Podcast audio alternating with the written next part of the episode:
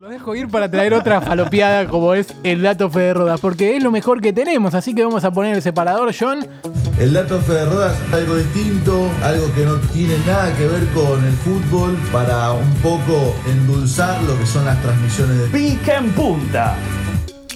Bueno, Mauro, tu turno de endulzar las transmisiones de Pica en Punta y no sé cómo vas a hacer para endulzar porque tenés que vender este campeonato que arranca. amargo. Claro, arranca el campeonato y queremos endulzar. Bueno, arranca- boca, increíble. A las 19 horas Unión recibe a Boca en Santa Fe. Los de Russo salen con un equipo bastante alternativo con varios chicos, pero elegí agarrar a Valentín Barco. El lateral nació el 23 de julio del 2004. 16 tiene. 16 años tiene. Bueno, lo- los 23 de julio se celebran el Día del Payador y si me lo permiten me voy a poner en este modo payador para decir, aro, aro, aro, ayer pasé por radio en casa y me tiraste con un sanguchito de miga. Voy a pasar 11 veces más, así pego el canje de mi vida. ¡Wow! Ah, ¡Aro, aro, Lo que me costó pensarlo. Sí, más empezar a las 4 de la mañana preguntándome qué hacer. Tendríamos que meter una guitarrita tipo. Cuando termine, ¿viste?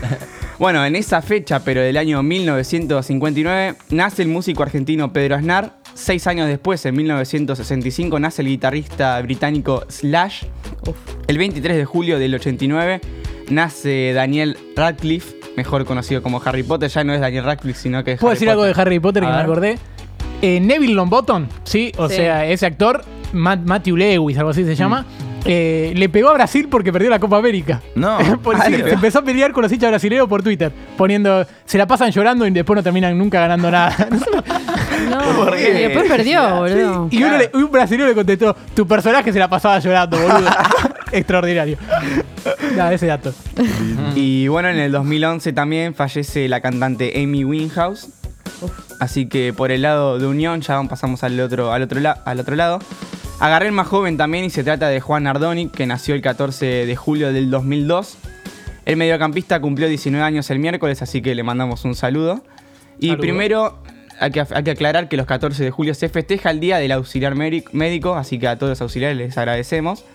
Ah, Em, bueno, en esta fecha también, pero de 1789, y en Francia se llevó a cabo la tan conocida toma de la Bastilla, que después derivó en la Revolución Francesa, así que el 14 de julio en Francia es fecha patria. En 1995 se utiliza por primera vez el formato .mp3 en Alemania. Un año después, en la victoria de Boca ante River por 4 a 1, se da el conocido piquito entre Canigia y Maradona. Muy bueno. Ya en el 99, año en el que nacimos varios de nosotros, eh, se firma el tratado entre Argentina, Gran Bretaña e Irlanda del Norte para permitirle a los argentinos el ingreso a las Islas Malvinas.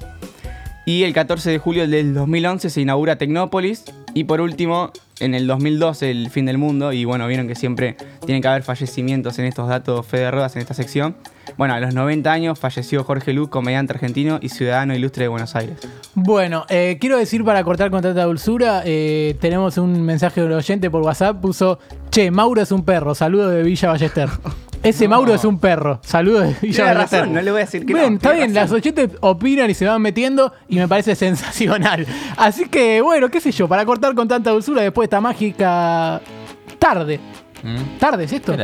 Sí, no sé, para mí siempre es mañana. Hasta las 4 de la tarde es mañana. Sí, sí. Claro, bien, bien. Para que lo vayan conociendo a Mauro.